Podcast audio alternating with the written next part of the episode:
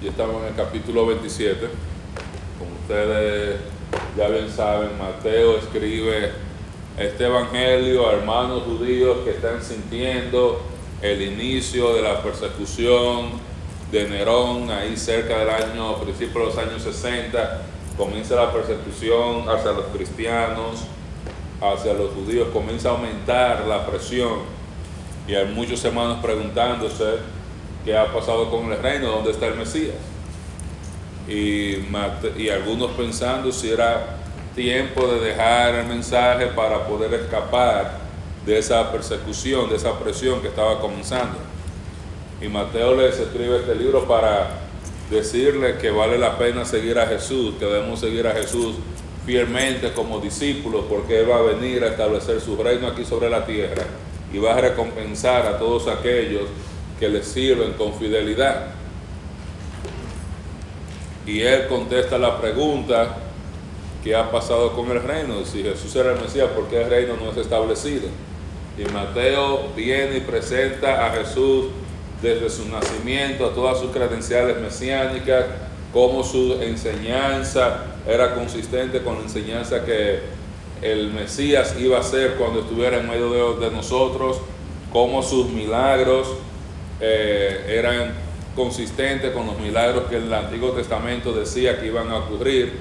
Y Mateo nos muestra cómo aumenta la popularidad de Cristo, pero en el mismo, al mismo tiempo aumenta la oposición. Y cómo la nación de Israel rechaza a Cristo como el Mesías.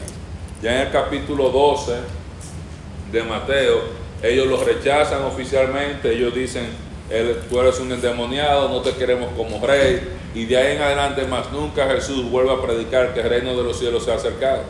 Porque al momento que la nación de Israel rechaza al rey, ¿qué más está rechazando? El reino. Y de ahí en adelante vemos a Jesús profetizando el inicio de la iglesia, entrenando a los discípulos para ese nuevo proyecto que es la iglesia, que era un nuevo proyecto de Dios aparte de Israel, donde judíos y gentiles iban a estar unidos en un mismo cuerpo por la fe en Cristo, como estamos aprendiendo en Efesios. Y la conclusión de Jesús con respecto a la nación de Israel y al rechazo, cuando Jesús le dice en el capítulo 23, Jerusalén, Jerusalén, que matas a los profetas y a a los que te son enviados. Yo quería juntar todos tus hijos bajo mis alas, pero tú no quisiste. No quisiste.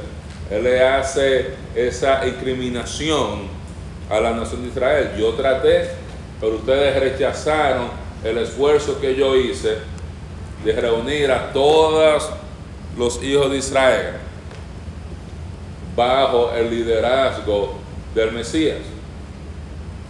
Y Jesús les dice que por causa de eso, que ellos no le iban a ver más, que la nación de Israel no lo iba a ver más físicamente hasta que ellos dijeran, bendito el que viene en el nombre del Señor.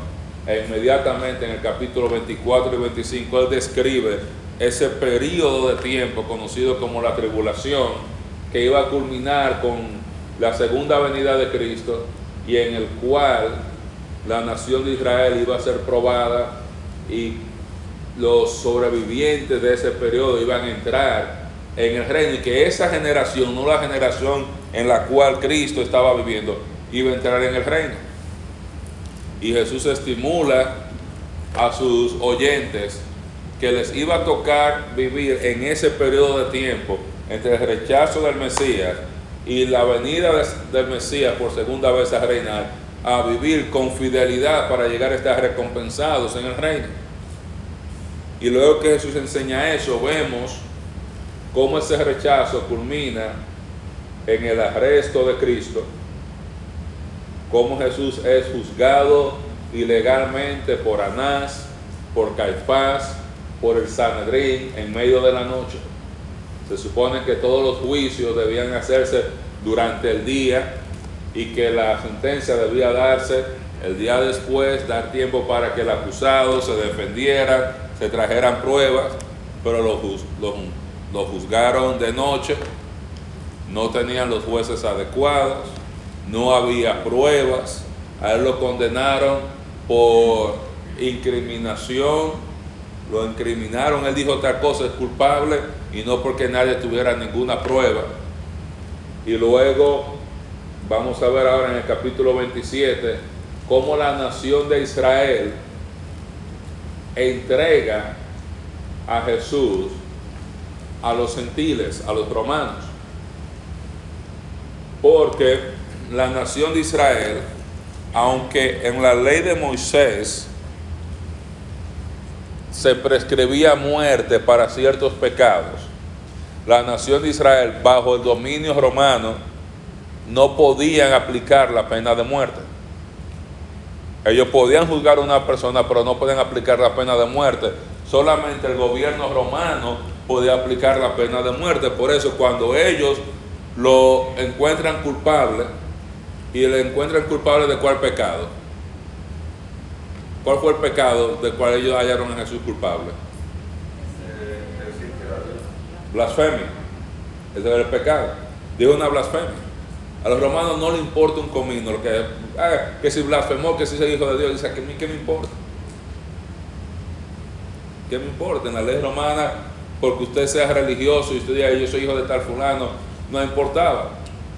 A los romanos sí le importaba si el asunto podía convertirse en algo político que podía terminar en una insurrección. Y ellos, como no pueden darle pena de muerte, ellos se lo llevan a Pilato pero usted se da cuenta, ellos cambian los cargos ante Pilato. Ellos no le dicen él blasfema. Él dijo una blasfemia. Él dice, él dice que él es el rey de los, de los judíos. Él es el que va a reinar y que no es César. Ellos le cambian las cosas a Pilato. Y nosotros vamos a ver cómo Pilato habla con Jesús, lo interroga, se da cuenta y dice, este hombre es inocente. Sin embargo, aunque él dice que es de hombre inocente, la sentencia que él escribe al final es muerte por la presión que él estaba recibiendo de los líderes judíos. Y vamos a aprender algo que era muy importante para los lectores judíos en este párrafo, y es que ese reino no fue establecido en esa generación, porque la respuesta de los judíos fue cuando Pilato se lavó las manos, vamos a ver, que su sangre sea sobre nosotros y sobre nuestros hijos. Ellos se tomaron la responsabilidad y por tanto Dios aceptó esa responsabilidad de ellos y destruye toda la nación de Israel, esa generación, en el año 70. Si son tan amables y comiencen a leer conmigo en el capítulo 27 de Mateo, dice Mateo, venida a la mañana, todo, porque a Jesús lo juzgaron de noche, los tres juicios religiosos que fueron ilegales, venida a la mañana, todos los principales sacerdotes y los ancianos del pueblo entraron en consejo contra Jesús para entregarle a muerte. Ellos deciden. En la persona de sus líderes, la nación rechaza al Mesías.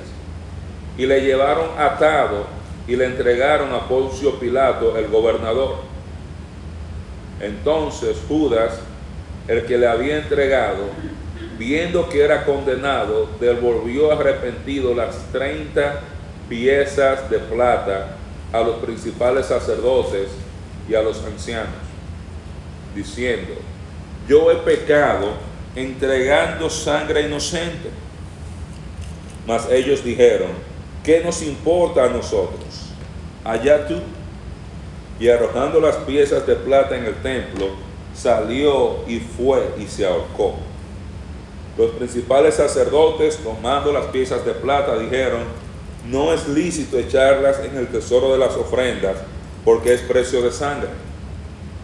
Y después de consultar, compraron con ellas el campo del alfarero para sepultura de los extranjeros, por lo cual aquel campo se llama hasta el día de hoy campo de sangre. Así se cumplió lo dicho por el profeta Jeremías cuando dijo, y tomaron las 30 piezas de plata precio apreciado, precio del apreciado, según el precio puesto por los hijos de Israel, y las dieron como y las dieron para el campo del alfarero, como me ordenó el Señor. Jesús pues estaba en pie delante del gobernador y éste le preguntó diciendo, ¿eres tú el rey de los judíos? Y Jesús le dijo, tú lo dices. Y siendo acusado por los principales sacerdotes y por los ancianos, nada respondió. Pilato entonces le dijo, no oyes cuántas cosas testifican contra ti. Pero Jesús no les respondió ni una palabra, de manera que el gobernador se maravillaba mucho.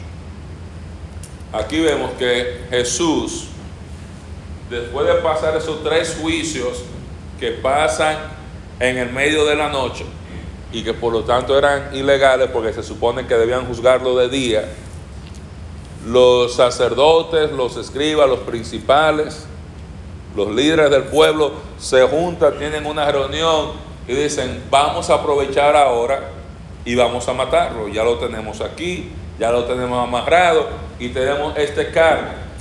Y esto es importante porque el lector que está esperando que por qué el reino no se ha establecido va a decir, bueno, la nación lo rechazó. Ellos tuvieron al Mesías ahí, en vez de recibirlo como rey y exaltarlo como rey, ¿qué hizo la nación de Israel? Lo mató. Por eso Jesús dice, ellos, ustedes no verán hasta que digan bendito el que viene en el nombre del Señor en el capítulo 23. Jesús dice, esta nación de Israel no me va a ver como su rey sentado en el trono de David hasta que la nación reconozca quién es el Mesías. Hasta que ellos reconocieran que Jesús es el Mesías rey. Porque para entrar en todos los términos de los pactos y de las bendiciones que Dios le había dado a la nación, ellos tenían que poner su fe en el Mesías. Porque aunque el rey no tiene un aspecto político, porque va a haber un rey, tiene un aspecto geográfico porque hay una tierra, tiene un aspecto histórico porque va a pasar en un tiempo, en el espacio, tiene un aspecto terrenal porque va a pasar aquí sobre la tierra, ese reino milenial, pero no es un reino carnal, es un reino de justicia. La nación de Israel necesitaba como nación convertirse y todavía la nación de Israel hoy, si quiere llegar a participar en el reino y que el Mesías venga y que el reino sea establecido, toda la nación de Israel debe convertirse. Ahora mismo hay judíos que son cristianos. Sí. Pero eso no quiere decir que la nación de Israel se ha convertido. Porque ellos tienen que convertirse como nación de la misma manera que ellos rechazaron al Mesías como nación. Cuando sus líderes dijeron no, toda la nación dijo que no con ellos. Y si usted se da cuenta en el juicio de Jesús, la misma gente que el domingo estaban diciendo, bendito el que viene en el nombre del Señor, esa misma ciudad que estaba alabándolo, el viernes está pidiendo que sea muerto. Es la misma gente en Jerusalén. Es la misma gente. Por eso esta parte era importante, llegando al final del libro, porque está diciendo el reino no fue establecido, no ha sido establecido en esta generación y no va a ser establecido todavía por esta decisión de la nación de Israel. Porque si la nación de Israel acepta a Cristo,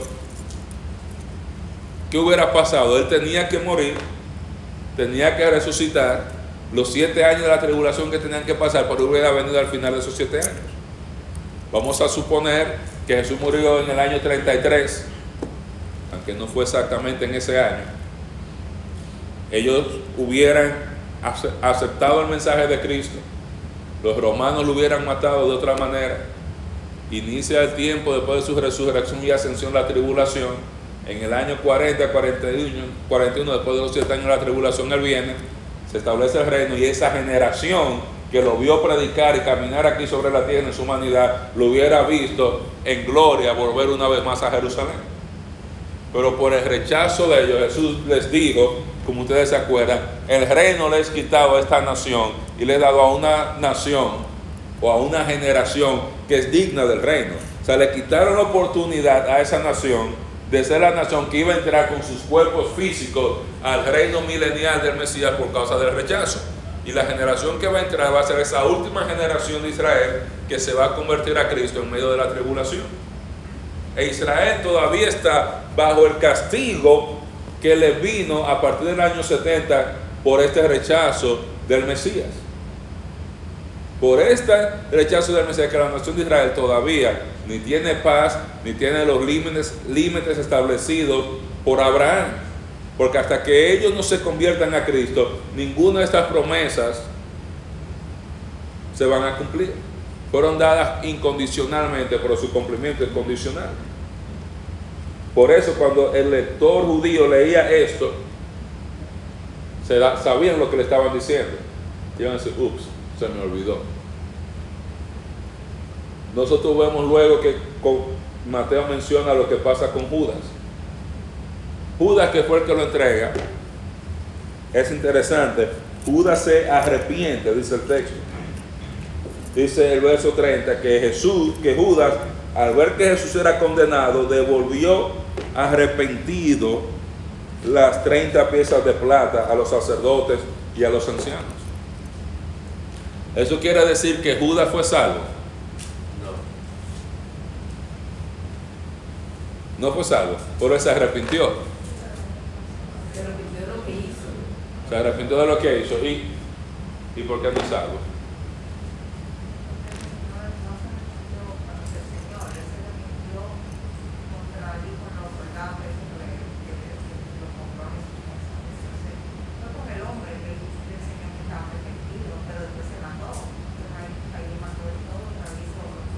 O sea, que él no es salvo porque se arrepintió con los hombres y porque se mató. Vamos a ver, Ángel, Ángel está listo para... Es que en ningún sitio dice que él veía a Jesucristo como, Dios. Muy bien. O sea, el problema, recuerden que conversión y arrepentimiento no es lo mismo. Arrepentirse es cambiar de actitud hacia el pecado. Pero para tú tener vida eterna, tú necesitas creer en Jesús como tu Salvador. Por ejemplo, un alcohólico se arrepiente de tomar.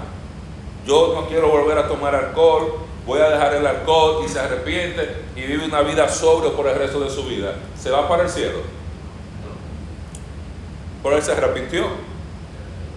Sí, se arrepintió de su pecado y quizás Dios le va a perdonar y no va a tener consecuencias de su pecado aquí en la tierra, le va a permitir quizás restaurar su familia, recuperar su familia, tener un trabajo estable, quizás Dios le da salud, pero eso no quiere decir que va a ir al cielo. Para usted ser salvo e ir al cielo, usted necesita confiar en Jesús, poner su fe en Jesús como el Mesías. Si usted se da cuenta que Judas, él se siente mal porque él, entiende que Jesús era qué? Inocente. Inocente. Él no entiende que Jesús es el Mesías. Él entiende, él es inocente, él no se merece eso. Y de verdad, él era inocente porque no se merecía eso. Pero tú creer que Jesús era inocente y bueno no te salva. Por eso hay muchas personas hoy, hoy día que dicen, ¿y tú crees en Jesús? Sí, él era una buena gente. Y él era inocente y él murió y él hizo, pero creer que Jesús era inocente, que él era bueno, que hizo milagros, no salva. Creer que Jesús da vida eterna gratuita, que Él es el, el Mesías prometido, esa es la, la promesa que salva decir que Jesús es bueno, decir que Jesús es inocente, no da vida eterna. Da vida eterna cuando tú confías que cuando Él dice, el que cree en mí tiene vida eterna, la va a tener. Y en cuanto al arrepentimiento, tanto creyentes como no creyentes tienen que arrepentirse. Por ejemplo, hay creyentes que dejan de venir a la iglesia. Cuando un creyente deja de congregarse, ¿Qué, es esto delante de Dios? Es pecado. Es pecado.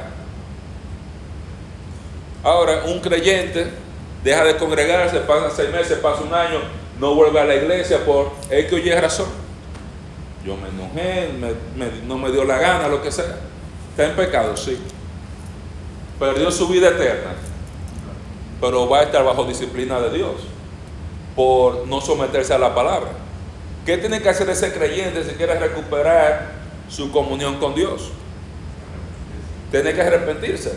No para tener vida eterna, arrepentirse para entrar en comunión con Dios. Ahora, un inconverso que anda en pecado, que está muerto en delitos y pecados, tiene que arrepentirse, sí, pero tiene que poner su fe en Jesús. se arrepiente y eso es bueno porque el, el arrepentimiento va a lidiar con el castigo temporal de Dios por causa del pecado. La conversión va a trabajar en la conversión con evitar ese castigo eterno por causa del pecado, por causa de la muerte que viene como consecuencia del pecado. O sea, Judas, él cree que Jesús es inocente y tenía la razón, pero aún después de esto él no se da cuenta de que Jesús es el Mesías. Sus expectativas es, bueno, él no es el Mesías, pero no es un hombre malo, él no se merece eso. Luego dice que él tira las piezas de plata y es interesante como es, los versos siguientes hablan. La misma gente que le pagan a él para que con un beso lo entregue y ellos agarrarlo y matarlo, cuando él va y le dice esto y le da el dinero, él dice, ah, ese dinero no lo podemos poner en las ofrendas porque es un dinero sucio, eso fue un dinero de sangre. Ustedes fueron que pagaron la sangre y lo sacaron del dinero de las ofrendas del templo. Y usted se da cuenta, la hipocresía de los líderes religiosos es un reflejo de la dureza del corazón de ellos. Como al mismo tiempo yo estoy aquí haciendo un juicio ilegal a propósito y decidiendo matar en el versículo 1 y 2. Ok, vamos a matarlo. Ah, mira ese dinero. Ay, no, eso es pecado poner ese dinero en la ofrenda. Óyeme, tú estás hablando de quitarle la vida a una gente aquí ahora.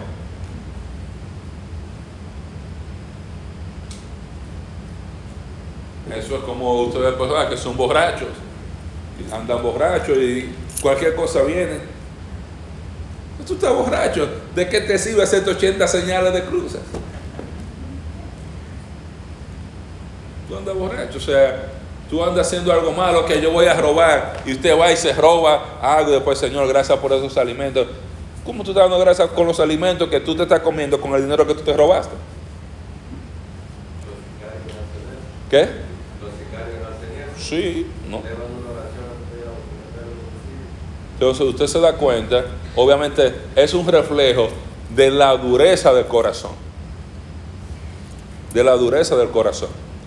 Porque a veces cuando uno piensa en hipocresía religiosa, a veces uno piensa como que algo sencillo, como, ay, que hermano no es No, te está hablando de la dureza del corazón de una persona que está viviendo en pecado, en maldad, en oscuridad, en tinieblas. Y aún así, su actitud, en vez de cambiar su actitud hacia su pecado, dejar su pecado y arrepentirse, siguen con su plan de pecado como siguen ellos y siguen jugando a la religión. No, no, no, espérate. Sí, lo vamos a matar, pero espérate, dame ese dinero, cómprate ese solar allí para que para donarlo para los muertos extranjeros y lo pongan ahí. Ok, vamos a seguir matando a este señor, vamos a terminar el plan para matar. Y obviamente los lectores están leyendo eso y Mató le está dando el mensaje. Usted está viendo por qué. Y usted se va a dar cuenta cuando pasemos a Hechos de un pronto a leer cómo Pedro le dice, ustedes mataron al dador y al autor de la vida. Y con esa hipocresía ellos cogen el dinero compran un solar, compran un terreno para ahí enterrar los cuerpos de extranjeros y siguen con su plan de vamos a matarlo. No hay arrepentimiento, todavía tienen tiempo de arrepentirse. Todavía tienen tiempo de decir dejemos esto. Todavía tenían la oportunidad de escuchar a Judas y decir, oye, él tiene razón, el hombre es inocente y nosotros lo sabemos. O sea, ellos deciden matarlo, lo juzgan y Judas viene con lágrimas, tira todo, él es inocente, todavía un condenado, si se puede decir así, llamando la atención en un sentido a la nación de Israel en la persona de sus líderes, este hombre es, es inocente. Y aún así, ellos siguen con el plan. Y dice el verso 11, que ellos fueron y lo llevaron donde Pilato y Pilato comienza a interrogarle, le dice, tú eres el rey de los judíos. Jesús le dice, tú lo has dicho, tú lo dices. Y los ancianos comienzan a acusarla, a decir muchísimas cosas, muchas cosas, porque mira lo que dice el verso 13, no oyes cuántas cosas testifican en contra tuya. Ellos no, estaban diciendo, el blasfemó porque a ellos no le importaba. Cuando usted va a los otros evangelios, usted ve los detalles, lo acusan de sedición, de levantarse en contra del gobierno, de querer dar un golpe de Estado, de hacer una insurrección ahí, y él está callado. Y Pilato lo ve y se da cuenta, este no es un terrorista, este no es un revolucionario. Él está ahí tranquilo, y lo acusan y le dicen, y si usted ve los revolucionarios, ya sea, si usted veía antes los discursos de Fidel, veía lo de Hugo Chávez, veía lo de los terroristas en el Medio Oriente, usted sabe que salen, siempre salen envalentonados, y vamos a matar, y vamos a hacer, y Jesús tranquilito ahí. Y Pilato, en Dominicana dirían, era el amansatigre. Ese era el hombre que ponían para amansar a todos aquellos que se rebelaban. La casa de Pilato, la morada, el lugar de Pilato era en Cesarea, no era en Jerusalén. Pero como los judíos cada rato comenzaban a inventar, ah, viene ahora la Pascua, ahí va Pilato con todos sus soldados a pasar en Jerusalén, dando una señal de poder que y se inventan, estamos aquí. Si se ponen a inventar, si se ponen a estar haciendo, dar problemas, estamos aquí. Pilato era un hombre que estaba experimentado en pleito, en guerra, en lidiar con gente difícil, con gente violenta. Y Pilato lo ve, y Pilato queda totalmente muy poco impresionado. O sea, esto no representa un peligro para nadie. Y ese maravillaba. O sea, porque la gente ante él cantaba, tratando de salvar su vida. Y ese señor y Jesús está tranquilo ahí tranquilo. Y dice Mateo, en el día de la fiesta acostumbraba el gobernador soltar al pueblo un preso, el que ellos quisiesen. Y tenían un preso famoso llamado Barrabás. Reunidos pues ellos les dijo Pilato, ¿a quién queréis que os suelte? ¿Barrabás o a Jesús llamado el Cristo? Y mira lo que dice Porque sabía, o sea, Pilato sabía que por envidia era que ellos lo habían entregado. Pilato era un político. Él sabía cuál era el, movimiento de ellos. Este no ha hecho nada. Ellos le tienen envidia y quieren salir de él. Y me están usando a mí para yo matarlo. Y dice el pueblo, dice el verso 19, estando él sentado en el tribunal, su mujer le mandó a decir, no, tenga nada, no tengas nada que ver con ese justo, porque hoy he padecido mucho en sueños por causa de él. Pero los principales sacerdotes y los ancianos persuadieron a la multitud que pidiese a Barrabás y que Jesús fuese muerto. Y respondiendo el gobernador les dijo, ¿a cuál de los dos queréis que os suelte? Y ellos dijeron a Barrabás. Pilato les dijo, ¿qué pues haré de Jesús llamado el Cristo? Todos le dijeron, sea crucificado. El gobernador les dijo, pues, ¿qué mal ha hecho? Pero ellos gritaban aún más, diciendo, sea crucificado. Viendo Pilato que nada adelantaba, sino que se hacía más alboroto, tomó agua y se lavó las manos delante del pueblo, diciendo, inocente soy de la sangre de este justo, allá vosotros. Y respondiendo todo el pueblo dijo, su sangre sea sobre nosotros y sobre nuestros hijos. Entonces le soltó a Barrabás, habiendo, habiendo azotado a Jesús, le entregó para ser crucificado. Mire qué dramático lo que está pasando. Todos los años el gobernador Pilato, él soltaba un preso. Y dice el que ellos quisiesen.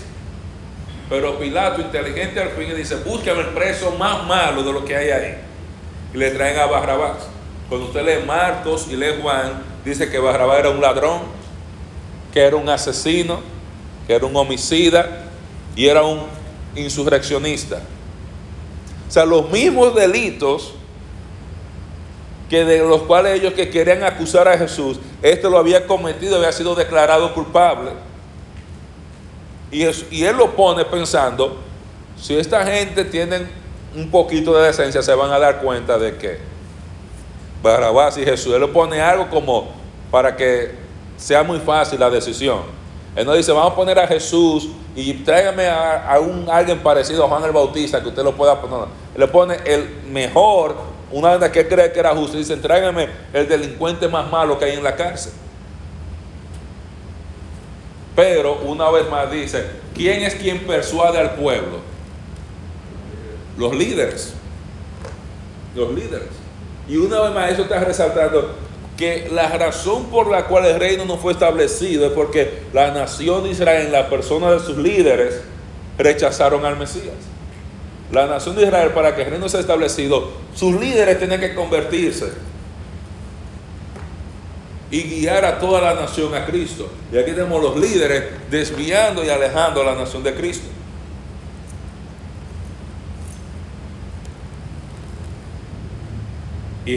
Y, usted ve que Pilato trata de soltarlo y sigue preguntando, ¿y qué mal él ha hecho? Porque él no encuentra ninguno. Cuando usted lee los otros evangelios, dice, yo no he visto ningún mal, este hombre es justo. Pero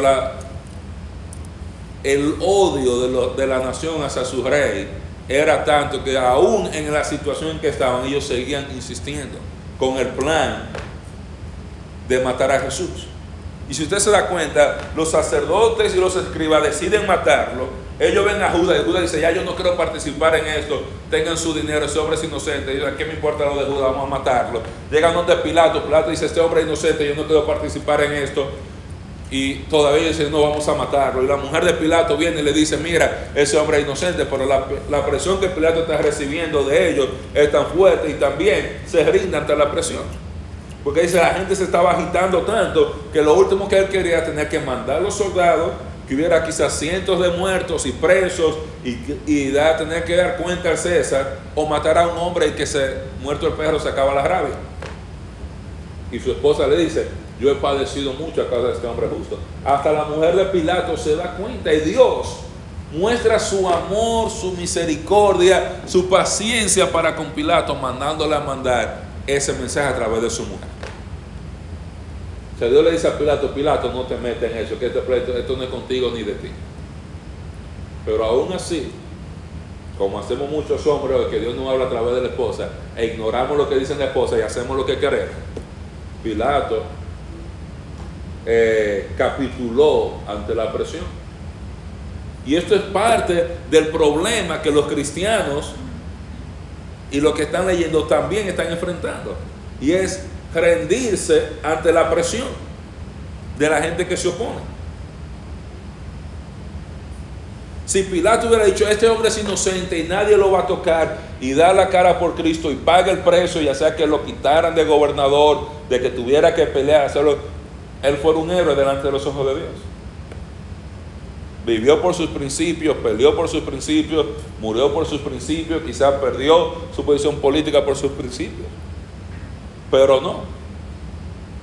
Él también capituló.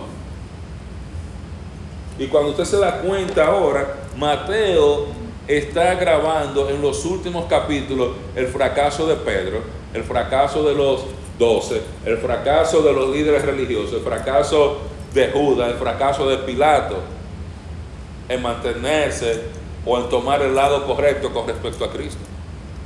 Dice, todos durante el tiempo de presión se echaron. Todos se rindieron, todos capitularon y todos le dieron la espalda a Cristo. Y estas personas que están leyendo el libro, que están bajo presión y están pensando si seguir o no, tenían que ver estos ejemplos y las consecuencias de ellos. No es por casualidad que están estos ejemplos aquí. Ellos tenían que ver con quién de todas las personas que estaban ahí, ellos iban a identificarse. Y Pilato una vez más dice, él se lava las manos. En el verso 24, él declara, él es inocente, pero mátenlo. Yo me lavo las manos. ¿Usted sabe cuál es el único problema de eso? ¿Cuál es el problema en cuanto a lavarse las manos? Hay.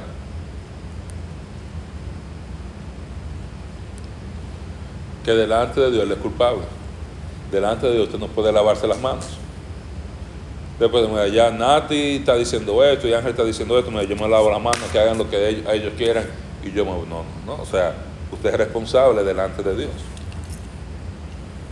Y vamos a ver en Hechos que Pedro dice, ustedes lo entregaron y, declara a Pilato culpable de haber hecho eso. Y a los líderes también los incrimina por lo que ellos hicieron. O sea que como discípulos, como seguidores de Cristo, o sea, la respuesta correcta ante la presión es tu mantenerte firme por Cristo, pagar el precio. Pagar el precio. Y el texto dice que cuando él le dice a ese hombre inocente, el verso 25, usted debe subrayarlo. Porque dice, y todo el pueblo dijo, todo el pueblo, todo el mundo, todos los que están ahí representando a la nación, su sangre de ese hombre inocente sea sobre nosotros y sobre nuestros hijos. ¿Qué significa esa expresión? ¿Alguien sabe? Su sangre sea sobre nosotros y sobre nuestros hijos.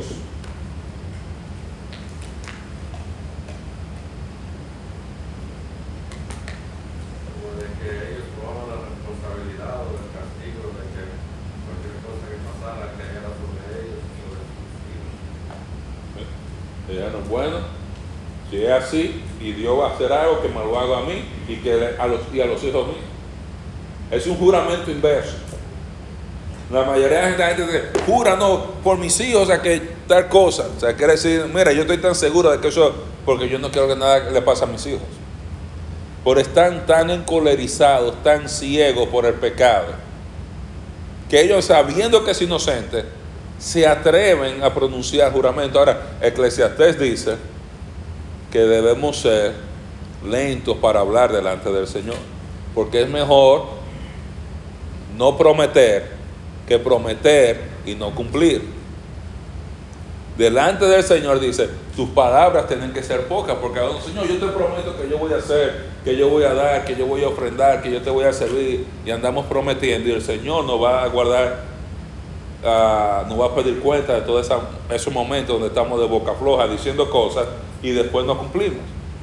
Pero de la misma manera, cuando ellos están diciendo eso, el Señor está tomando y aceptando su palabra. Una generación son más o menos unos 40 años. Jesús muere en el año 32, 33, la ciudad destruida en el año 40. El castigo viene sobre ellos y sobre los hijos de ellos en ese momento y la nación de Israel más nunca vuelve a la tierra prometida hasta el año 1945, después de la Segunda Guerra Mundial. Estaban de casi 2000 años fuera de la, de la tierra prometida. Y aún así, cuando vuelven en el 45, no quiere decir que ellos tienen paz, prosperidad y todo. Están ahí, pero todavía esta semana y lo están bombardeando de nuevo desde Gaza. Y todo eso es consecuencia del pecado de ellos de rechazar al Mesías. Porque la paz de Israel va a depender de su paz con Dios. Si ellos no tienen paz con Dios, Dios no va a permitir que ellos tengan paz con sus enemigos.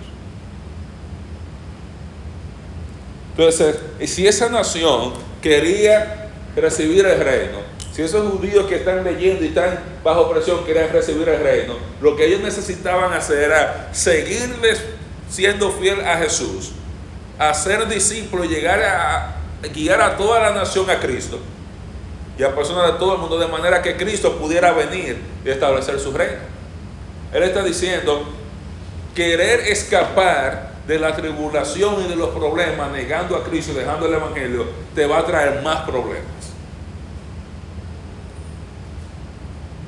y lo mismo aplica ahora. Yo querer salir de mis problemas abandonando a Cristo, abandonando la iglesia, abandonando el Evangelio, no me va a solucionar ningún problema, me va a traer más problemas. Es interesante, yo todavía no conozco el primer hermano que se haya ido de la iglesia, que me haya dicho, hermano, de esos dos años que yo me fui de la iglesia y que yo no me congregué, ni oré, ni hablé con los hermanos, me fue tan bien, estuve en tanto gozo y tuve tanta alegría y Dios me bendijo tanto. Siempre la historia es del sufrimiento y cómo vamos cayendo de mal en peor, de mal en peor, de mal en peor. Entonces ellos se hacen responsables. Y estos lectores, ya viendo lo que estaba pasando en el imperio romano, donde ya le estaban calentando el agua a los judíos, le están calentando el agua a los cristianos, debían entender eso y entender.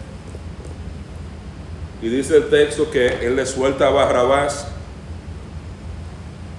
Y es interesante que es muy fácil pasar por alto el verso 26 que dice, y habiendo azotado a Jesús le entregó para ser crucificado, como que suena muy casual, como si él lo entregó y azotarlo, los azotes que se daban eran con,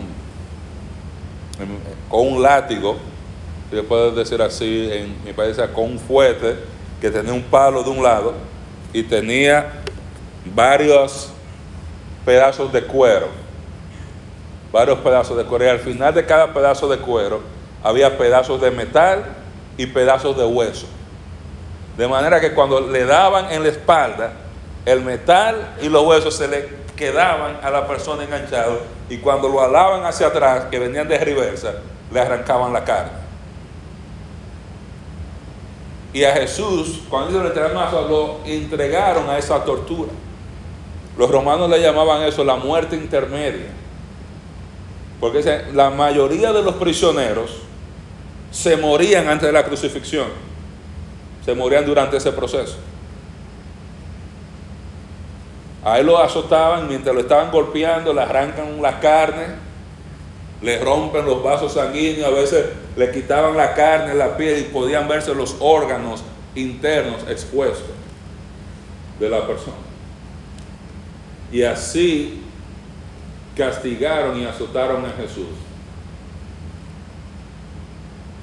Y a veces uno piensa en su mente, qué malos son esos judíos, ¿eh? Qué malos son, mira lo que hicieron. En un aspecto, ellos pecaron, pero nosotros también somos culpables de la muerte de Cristo. ¿En qué sentido? En el que nosotros pecamos y Él tuvo que pasar por eso, porque tú y yo habíamos pecado y alguien tenía que pagar por nuestros pecados. O nuestros pecados llevaron a Cristo a ese sufrimiento. Pero cuando Cristo está ahí recibiendo esos azotes, está recibiendo los azotes que tú y yo merecíamos. Cada latigazo que arrancaba la carne de Cristo, que arrancaba sus nervios, que arrancaba sus vasos sanguíneos, que le arrancaba la piel, eran los, lo que tú y yo merecíamos. Le daban, y eso no era de que aquí en las piernas, el cuerpo, el tórax, te volteaban las piernas, la cabeza. Por eso morían muchos de los prisioneros ahí. Por eso los ponían a llevar la cruz, no podían. Llevar, no pueden llevar la cruz porque ya estaban listos, por eso le llamaban la muerte intermedia. Para el tiempo que le decían, vamos a llevarlo, ya no había nada. Simplemente cogían y a botar el cuerpo. Y a botar el cuerpo. Entonces, ellos vienen, lo azotan, lo torturan. Y dice entonces los soldados del gobernador llevaron a Jesús al pretorio y reunieron alrededor de él toda la compañía. Estaban por lo menos 600 soldados en la compañía. Y desnudándole, le echaron encima un manto escarlata y pusieron sobre su cabeza una corona tejida de espinas y una caña en su mano derecha, e hincando las rodillas delante de él, le escarnecían diciendo, salve rey de los judíos, y escupiéndole tomaban la caña y le golpeaban la cabeza.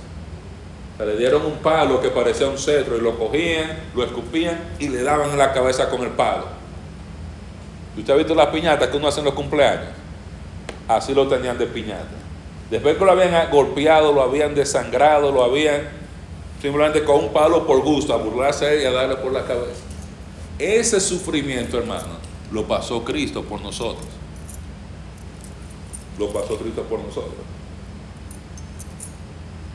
Y hay veces que nosotros somos tan ñoños por Cristo. Ay, me dijeron esto, ay, pasó esto, ay, está muy frío, ay, está muy caliente, ay, es muy temprano, ay, que yo no quiero acostarme tarde, que yo no me quiero levantar temprano. y hay que mira, la predicación se acabó a las 12, que cantaron mucho, cantaron poco, y estamos llorando como si nosotros sufriéramos lo que, lo que sufrí. Lo que es sufrir, o sea, es lo que pasó Cristo, eso es sufrimiento. Y no minimizando lo que usted y yo pasamos. Pero lo que usted y yo pasamos, por profundo que sea, nunca se va a comparar por el sufrimiento de Cristo por ti y por mí. Nunca se va a comparar. Y tú sabes por qué, porque muchos de nosotros sufrimos justamente porque nos hemos buscado los problemas en que nos metimos. Él sufrió siendo inocente. Él no tenía necesidad de pasar eso. ¿Sabes por qué Cristo pasó eso? Porque te amaba y porque me amaba. Nadie hace eso sino por amor. No era porque él se lo merecía. O sea, aparte entonces, dándole con un palo por la cabeza. A usted le han dado con un palo en la cabeza. Así. Si usted creció en República Dominicana, puede ser en los tiempos míos. Cualquier cosa, pero, ¿sabe? Una compañía de 600 hombres, lo tienen ahí, todo el mundo, que vamos a darle un palo, que le dé el palo más duro, a ver si, hasta que se hagan los dulces, dándole por la cabeza.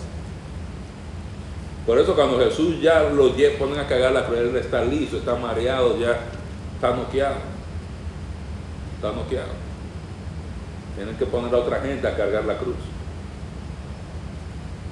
Y es interesante ellos se están burlando. Salvo el rey de los judíos, sin saber que él realmente era el rey de los judíos y el que iba a reinar sobre todo el mundo y el que lo va a juzgar a ellos. Por eso cuando Apocalipsis describe la segunda venida de Cristo dice que lo que les traspasaron lo van a ver a él y se van a lamentar. Y harán lamentación acerca de él porque lo van a reconocer.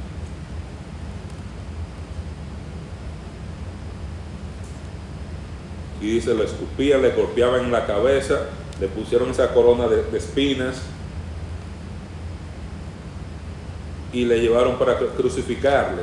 Mateo no da todos los detalles de la crucifixión como los demás, porque los judíos estaban ya bastante familiarizados con lo que pasaba en una crucifixión. Y la audiencia a la que le escribe es judía, por eso no le da todos los detalles que otros evangelios le dan, porque por ejemplo Marcos y Lucas fueron escritos para gentiles para romanos, para griegos. Por eso Mateo se ahorra los detalles ahí. Y lo llevaron a crucificarle. Dice, cuando salían hallaron a un hombre de Sirene que se llamaba Simón y a este obligaron a que llevase la cruz. Y es interesante, eh, dice que es un hombre de, de Sirene. Sirene es lo que hoy es Libia, en África.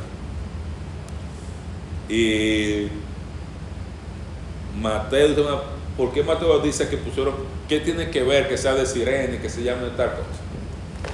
Entonces, lo que debieron hacer sus discípulos era él estar sufriendo y estar y Jesús, yo te voy a ayudar a llevar la cruz, aunque me azoten a mí, y cumplir lo que ellos dijeron, no, vamos a hasta la muerte contigo, lo hizo un extranjero que no lo conocía.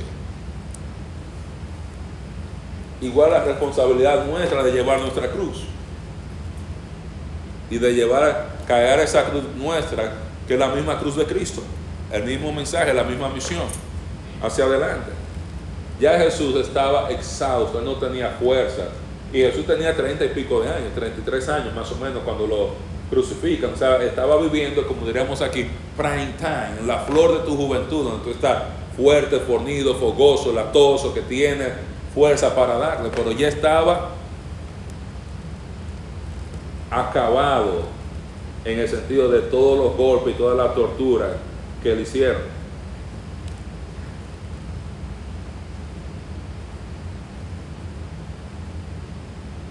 Y ya del verso 33 en adelante va a hablar de la crucifixión de Jesús, pero ya por razones de tiempo, mejor que lo dejemos ahí.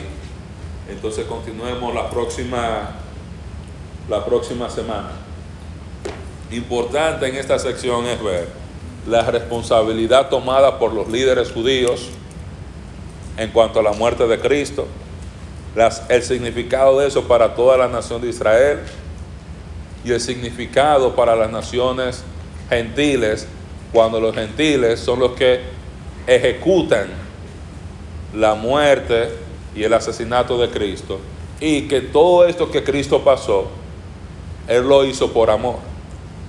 Cuando Pilato lo está interrogando, aunque Mateo no lo menciona y los otros evangelios lo menciona, Jesús dice, tú no tienes poder sobre mí que no te sea dado del cielo, porque si yo quisiera, el Padre mandara legiones de ángeles aquí que vinieran y me defendieran y estuvieran aquí conmigo. Él lo hizo y él entregó su vida voluntariamente. No fue que él lo arrestaron porque él no tenía cómo correr, no fue porque él no tenía opción, él siempre tuvo la opción de no hacerlo. Pero se quedó ahí, se dejó matar, se dejó insultar para que tú y yo pudiéramos tener vida eterna gratuita por la fe en él. Él estaba pagando por todos esos pecados que nosotros cometemos desde que nos levantamos hasta que nos acostamos, aún sabiendo eso, seguimos pecando y pecando y pecando. Él murió para pagar esos pecados. Para que tú y yo pudiéramos tener vida eterna, porque no hay manera, hermano. Esto que está describiendo aquí es lo que tú y yo merecíamos.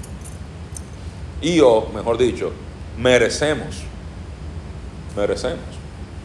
No tenemos que pasar por esto porque por la gracia de Dios, por el favor de Dios, que Él decidió manifestar, como aprendimos en Efesios, a todos aquellos que ponen su fe en Jesús, Él nos dio vida eterna cuando estábamos muertos en delitos y pecados, por la fe sola, no por obras para que nadie se gloríe. Y estos discípulos en dificultad debían entender, Jesús lo dio todo por amor. Aun cuando la misma nación, sus líderes dijeron, no te queremos. Y las bendiciones van a venir, pero esta nación tiene que arrepentirse. Con esa actitud, esa nación no era bendecida. Y se van a arrepentir en la tribulación, donde Dios va a seguir juzgando a la nación de Israel por su pecado. Y ya, como vimos en Mateo 24, al final de la tribulación, toda la nación de Israel se va a convertir. Pablo dice en Romano, todo Israel será salvo. Entonces ellos van a clamar al Dios Padre que envía al Mesías. Y ellos ¿sabe? van a decir, Osanna, bendito el que viene en el nombre del Señor. Y Cristo va a venir en gloria a salvarlos al final de la tribulación y establecer su reino sobre aquí sobre la tierra. Dios bendiga su palabra.